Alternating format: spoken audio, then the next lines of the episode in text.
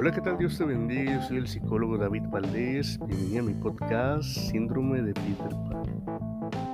El síndrome de Peter Pan hace referencia a aquellos adultos que continúan comportándose como niños o adolescentes sin ser capaces de tomar la responsabilidad de sus actos y la vida adulta. Son personas que se niegan a crecer con una marcada inmadurez emocional matizada por una fuerte inseguridad y un gran temor a no ser queridos y aceptados por los demás. Los Peter Pan son los jóvenes eternos que se desentienden de las exigencias del mundo real, escondiéndose en un mundo de fantasía, en su país de nunca jamás. Atrapados en él, no pueden desarrollar los roles que han de asumir, como el de padre, pareja o profesional, tal y como se espera en la adultez se pueden reconocer porque muchos de ellos puede que se resistan a independizarse de los padres, mantengan relaciones afectivas superficiales y sin compromiso o no acaban de encontrar su sitio en el mundo laboral. Como el conocido personaje J.M. Barry, vuelan continuamente buscando aventuras, pero se sienten incapaces de detener su vuelo y consiguen estabilidad en la vida real. Esta resistencia a crecer, más frecuentemente en varones que en mujeres, fue definida por el psicólogo americano Dan Keeley en 1983 y es un problema cada vez más fuerte, pues psicológicamente ese trastorno cada vez más se encuentra más cronificado como consecuencia de la sociedad capitalista y de la inmediatez, en la que cada día las cosas se consiguen con menor esfuerzo y sin necesidad de compromiso y en la que consumimos para rellenar los huecos afectivos. Todo ello nos reporta un placer inmediato pero efímero. Así, en el síndrome de Peter Pan se da una tensión entre el estilo de vida vinculado a la infancia, por un lado, y las exigencias vinculadas a la adultez, etapa caracterizada por la necesidad de asumir responsabilidades y alcanzar metas a largo plazo, la perspectiva de dejar atrás un modo de vida basado en el juego y la inmediatez resulta muy duro para algunas personas, que en ciertos casos se resisten a abrazar ese modo de vida emocionalmente maduro que va más allá del egocentrismo y el aquí y el ahora. Las personas que padecen síndrome de Peter Pan pueden parecer despreocupadas y felices, pues viven según la máxima del carpe diem pero al indagar un poco en su vida o persona, afloran sentimientos de soledad e insatisfacción acompañados de dependencia personal, pues necesitan a su lado a otra persona que satisfaga sus necesidades y les haga sentir protegidos. Esta persona que se encarga de satisfacerle generalmente son los padres, hermanos, mayores o la pareja. Las consecuencias del síndrome de Peter Pan dan lugar a importantes alteraciones emocionales, siendo frecuentes los altos niveles de ansiedad y tristeza, pudiendo derivar en cuadros de depresión.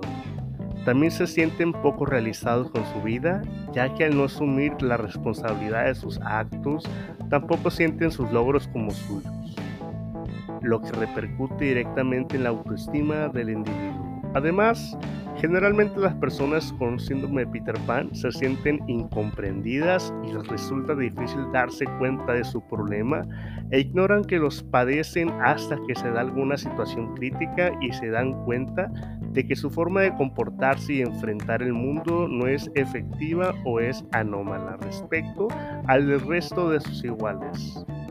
A nivel relacional, también surgen dificultades debido a la falta de compromiso y la gran exigencia con los demás.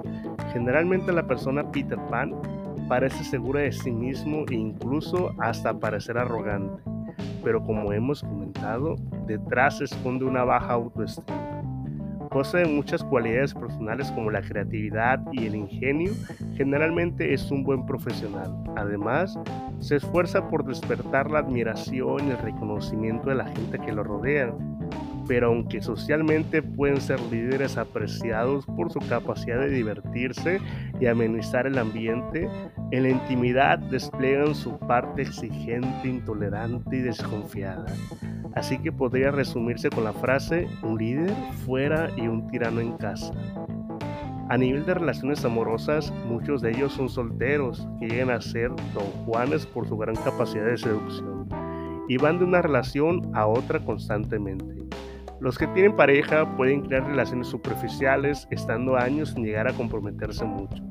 Muchos cumplen con el perfil Dark También es candidato a actuar como Peter Pan, el chico que pasa sin esfuerzo de ser el objeto de afecto de la madre al de la compañera o esposa. En este caso, como no llega a estar solo nunca, no aprende a hacerse cargo de su vida. Para poder acabar de conocer a Peter Pan, algunas señales y características son, aunque los adultos han llegado a los 30 o incluso rondan los 40 de años, continúan comportándose como niños pequeños. Sienten una gran necesidad de atención por parte de quienes los rodean. Su actitud se centra en recibir, pedir y criticar, no se molesta en dar o hacer por los demás quiere que le den lo que pide o si no se enfada porque no tolera la frustración. Vive centrado en sí mismo y en sus problemas sin preocuparse demasiado por lo que le sucede a quienes le rodean. Siente insatisfacción constante con lo que tiene, pero actúa para solucionar su situación. Desea tenerlo todo, pero sin que le suponga ningún esfuerzo para conseguirlo. Considera el compromiso como un obstáculo a la libertad no se responsabiliza de sus actos, sino que pretende que los otros lo hagan por él. Además, culpa a los demás por lo que no le va bien. Se esconde detrás de las excusas o mentiras para disimular su incapacidad para crecer. Se siente muy atraído por la juventud, etapa vital idealizada para el sujeto, miedo a la soledad, mucha inseguridad y baja autoestima. El síndrome de Peter Pan, como la mayoría de fenómenos psicológicos, seguramente sea debido al afecto de múltiples factores, tales como rasgos de personalidad dependientes, evitativos, estilo de afrontamiento de los problemas o patrones educativos. Pero parece que el más peso tiene en este desajuste es la historia vital de la propia infancia. Una infancia muy infeliz y despreocupada puede ser idealizada por la persona con síndrome de Peter Pan o por el contrario muy infeliz y sin afecto. En el primer de los casos, el síndrome busca perpetuar los momentos felices viviendo en infancia constante que se niega a superar, mientras que en el segundo la función del síndrome es recuperar la infancia robada mediante la libertad que otorga el ser adulto. Crecer como persona es parte del desarrollo natural de los seres humanos, pero no por ello significa que sea sencillo. Ser adulto requiere decidir de crecer y adoptar valores y objetivos en la vida. También requiere renunciar a algunas cosas para conseguir el objetivo, responsabilizarse de los propios errores y tolerar la frustración día a día. Madurar no significa perder el niño que llevamos dentro. No dejarlo salir ocasionalmente convierte a las personas en demasiado rígidas, pero no hay que dejar que el niño domine y obstaculice la vida de adulto como en el caso de los Peter Pan. Es imprescindible una relación de comprensión y cariño entre el adulto y el niño interior. Para madurar exitosamente consiste en lograr mantener un equilibrio entre ambas partes de la persona.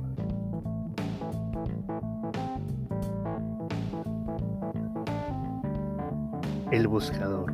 Esta es la historia de un hombre al que yo definiría como buscador. Un buscador es alguien que busca, no necesariamente es alguien que encuentra. Tampoco es alguien que sabe lo que está buscando, es simplemente para quien su vida es una búsqueda.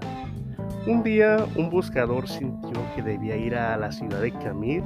Él había aprendido a hacer caso riguroso a esas sensaciones que venían a un lugar desconocido de sí mismo, así que dejó todo y partió. Después de dos días de marcha por los polvorientos caminos, diviso a Camir. A lo lejos, un poco antes de llegar al pueblo, una colina a la derecha del sendero le llamó la atención.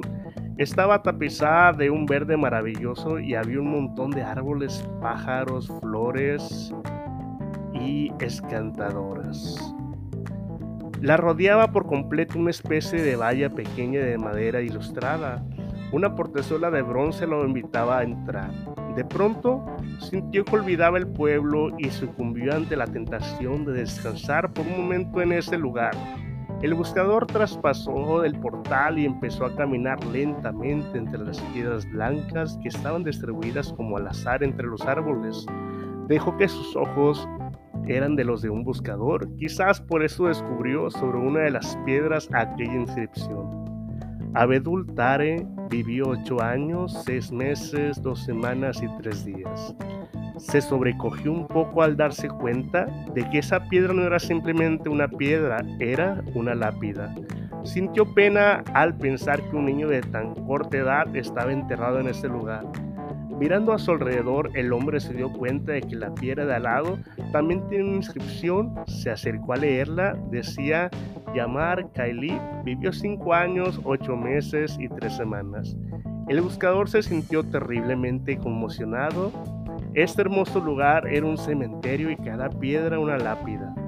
Todos tenían inscripciones similares, un nombre y el tiempo de vida exacto del muerto pero lo que lo contactó con el espanto fue comprobar que el que más tiempo había vivido apenas sobrepasaba 11 años. Embarcado por un dolor terrible, se sentó y se puso a llorar. El cuidador del cementerio pasaba por ahí y se acercó, lo miró llorar por un rato en silencio y luego le preguntó si lloraba por algún familiar. No, ningún familiar, dijo el buscador. ¿Qué pasa con este pueblo? ¿Qué cosa tan terrible hay en esta ciudad? ¿Por qué tantos niños muertos enterrados en este lugar? ¿Cuál es la terrible maldición que pesa sobre esta gente que lo ha obligado a construir un cementerio de chicos? El anciano sonrió y dijo, puede usted serenarse, no hay tal maldición. Lo que pasa es que aquí tenemos una vieja costumbre, le contaré, cuando un joven cumple 15 años, sus padres le regalan una libreta como esta que tengo aquí, colgado del cuello.